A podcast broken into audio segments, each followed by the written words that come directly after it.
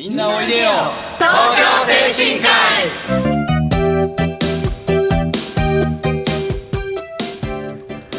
この番組はハートフルたなしフローラたなしを運営する社会福祉法人東京精神科医のスタッフが西東京市の高齢者支援活動を多角的に紹介してまいります。一般にはあまり知られていない介護の現場地域とのつながりそして東京精神科医独自の取り組みなどお話を中心に分かりやすくお送りしてまいります。進行役を務めますのは東京精神科医介護老人保健施設ハートフルたなしリハビリテーション科理学療法士高橋博之と、えー、事業本部統括部長近藤博正と。FM 西東京の直美です本日のゲストは、えー、向こう大町地域包括支援センター近藤孝之さんです。よろしくお願いします。よろしくお願いいたします。えー、さて今日のラインナップですが、えー、介護はハートワーク介護職の魅力を語ろうというテーマで、えー、お話を進めていきたいと思います。それではみんなおいでよ。東京精神科医スタートです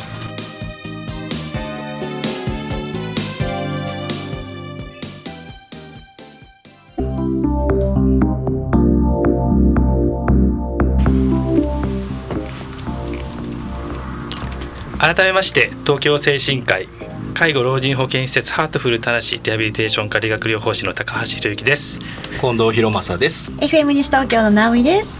そしてはい、えー、向こう大地域包括支援センターの近藤です。よろしくお願いいたします。お願いいたします。よろしくお願いします。さあ今日はですねあの近藤さんがお二人いらっしゃるということで、ちょっとねリスナーの皆さんに分かりづらくならないように呼び方を確認させていただきたいと思いますけれどもまず近藤博正さんはい、いつも皆さんには近藤チーフというふうにね、ね、呼ばれて親しまれているということですので、はい、近藤チーフと、はい、はい、お呼びさせていただきます。そしてゲストのね、えー、近藤さんの方はそのまま近藤さんということでお話進めさせていただきます。よろしくお願いします。はい。えっと今日はですねあのー今年4月1日から、えっと、向こう大町の地域包括支援センターの方に、はい、えっと、ご入職させていただいた、えー、近藤さんのはい、あのゲストに迎えることになりました。はい、えー、簡単にあのごご略歴の方をですね、えー、近藤チーフの方からあの紹介していただきたいと思いますのでよろしくお願いします。はい、よろしくお願いします。じゃあ私からあの簡単にちょっと抜粋させていただいて、はい、あの平成14年からの介護職ですか、はい、7年ほど勤められて、はい、その後あの、えー、人材センターその研修室でまあ研修の企画とか運営に携わられて。いたいたと、はい、でその後にまあ人材育成部長として勤務する傍ら、はい、まあ、あの講師業なども務められていたという、はい、まあ、あの本当多岐にわたるあのご経歴なんですけれども詳しく、あの近藤さんからまた、はい、はい、お話しさせていただければと、はい、ありがとうございます。えー、最初にまああの介護保険が始まった後にですね、あの介護の現場で、えー、主にあの認知症のグループホームでまあ勤務をして、まあそちらでのまあ経験をもとにですね、ちょっとあの学校に入り直してあのえー、そこでこう専門的なことを一度1年間ですけれども、まあ、学びましたと。でその後にあのその紹介もあって、えー、人材センターというところであの介護の、まあ、あるいは福祉のですねあの人材育成の、まあ、仕事を携わらせていただいて、えー、さらにその後、まあそのあの続きといいますか、まあ、事業あの運営会社の方で、まあ、人材育成、まあ、研修ですとか、まあ、人材開発の、まあ、仕組み作りの、まあ、そんな仕事をしていた、まあ、次第です。はいもともとはでも学生卒業されて介護の現場にすっと入ったわけではないそうですよね。そうですね。あのもともとまああの実家が自営業でまああの本屋をやっていたものですから、はい、まあそんなあのまあ仕事まあ手伝いといったなんですけど、まあそんな仕事をやっている時にまあちょっとこうまあ介護保険が始まる前にやはりこう介護の現場でいろんなこうことに関心を持ってボランティアで少しできたらいいかなというそんなきっかけであのまあ最初ヘルパーのまあ当時ヘルパーの2級でですか、まあ、取得した。そんな感じですね。なるほど、はい。えー、近藤さんはあのちょうどご入職されて、えー、1週間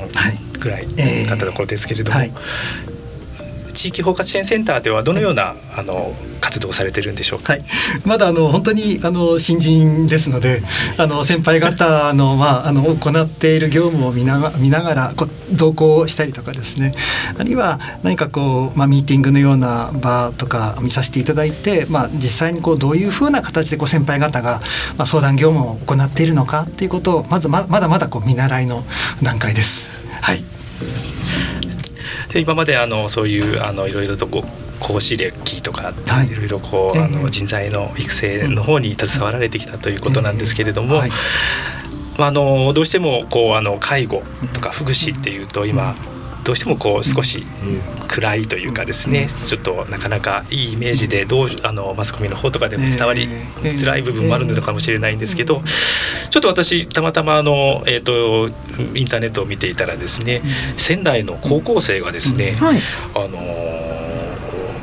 まあ、よく言われてるあの介護福祉のあの 3K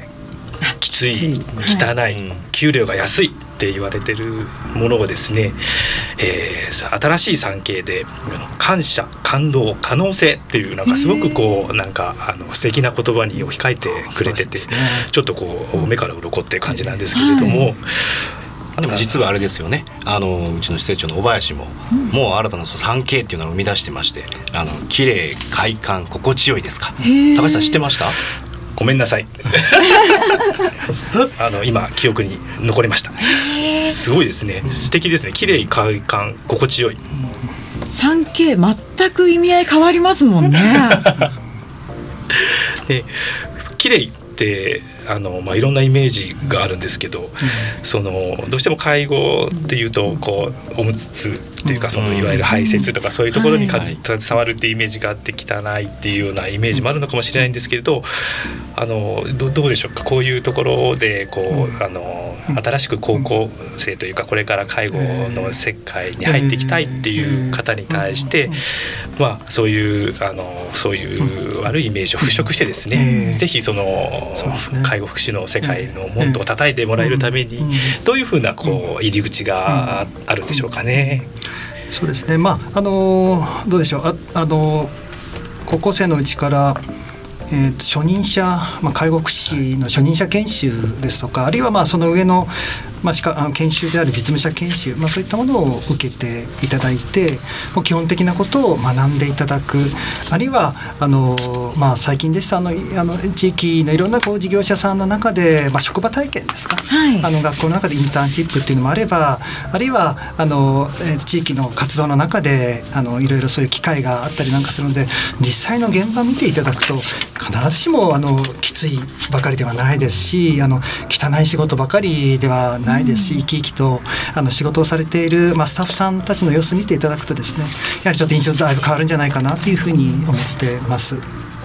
精神科医の方でも職場体験の受け入れをしたりはよくされてますよね、ね、はい、積極的に行ってますね、はい、その時の高校生の表情なんかはご覧になっていかがですか？高校生中学生とかですかね。最初はやはりその顔がこわばって緊張されてるのか、うん、ただあのそのうちのゲストの方またその職員といろいろ交流する中では、うん、あの終わった時にはすごくあの表情明るくて、はい、柔らかくて、うん、うん、またあの遊びに来ますなんてね声をかけてくれるあの学生さんたちいっぱいいますね、はい、本当に遊びに来てくれるようになったらねそうですね。みんなが嬉しいですよね。ね。あの高齢者の方もやっぱりその若い方というかあのとのその交流っていうのはすごくその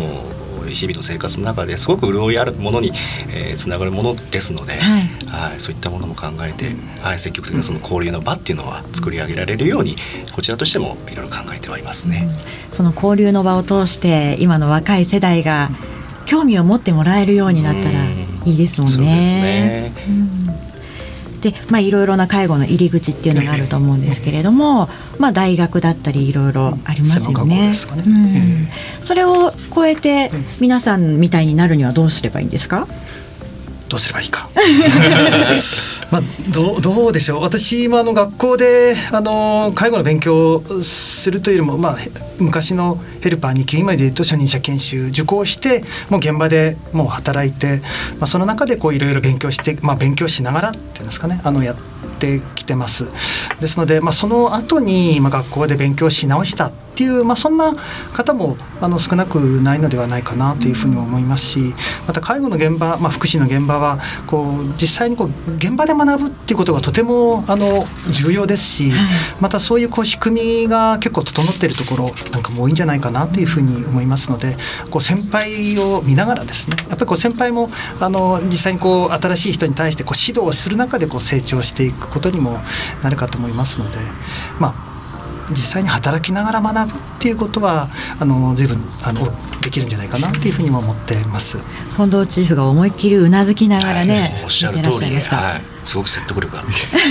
ためになりましたでもそう考えると施設の中の人間関係というのもすごく重要にはなってきますよね。そうですね、まあ、実際にこう、まあ、仕事やっててきつくなってしまうなっていう人はここに人間関係からっていうところでもあるのでやはりこう働きやすい職場を作るっていうことは、まああのまあ、現場のリーダーに求められている仕事でもあるしまたあの、まあ、利用者さんとの関係の中でのやりがいみたいなものも、まあ、作っていくことができればいいんじゃないかなというふうに思ってます。さあそれではここで一曲お届けしていきたいと思います、えー、こちら私が手にしている台本のようなものには近藤というふうに書かれてますがこれはどちらの近藤さんの、はい、リクエストだ、はい、近藤さんの方ですね。はい、はい、どんな曲をお持ちいただきましたか？えっ、ー、とジャーニーの曲なんですけれども最近あの WBC のあの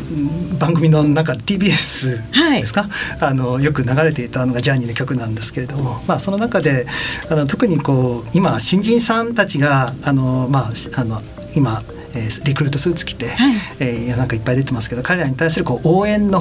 意味も込めての、まあ、曲になります、はい、はい、では曲紹介までお願いしちゃっても大丈夫ですか、はいえー、それではジャーニーで、えー「Don't Stop Believing」お願いいたします。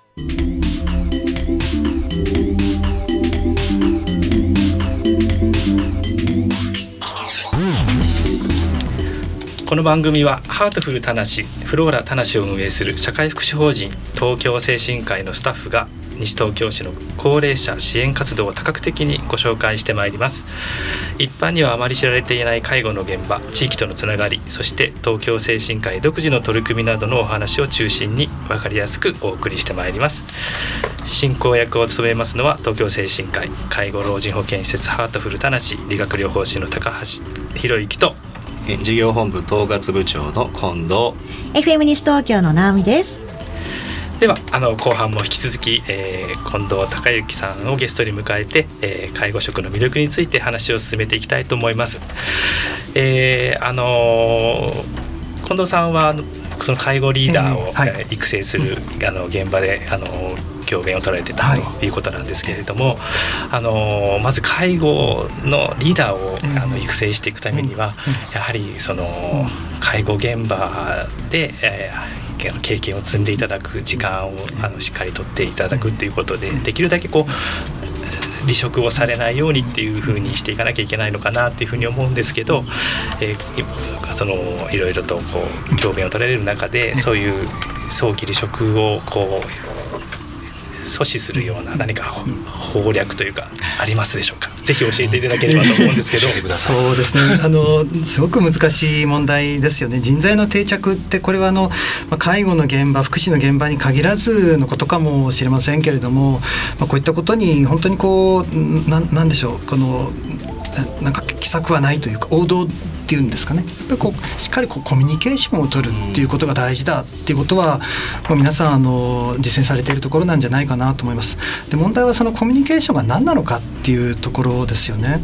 でコミュニケーションっていうとどうしてもこうなんか一方的にこう話してしまう上司であるとか、あるいは会話をしているだけなんだけど全然本音が聞けてない、はい、相手のその、まあ、新人さんであれその、まあ、あの若手であれ、まあ、中途のあの年配の方であれですね。相手がどう思ってるのかっていうことをしっかりとこう聞き取る。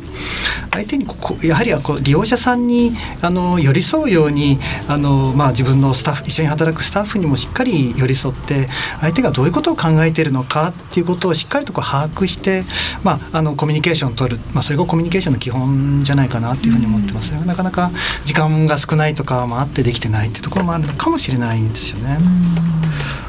近藤チーフはあの実際現場で、はい、あの皆さんをこう、はい、あの引っ張ってると思うんですけどそんなことやってますね、はい、い。かがでしょう？そういう実際やってみてこうこういうとこがこう楽しいとか、はい、こういうちょっと苦労したけどこんなに良くなったとかなんかそういう成功体験みたいなのはございますでしょうか？そうですね。やっぱりあの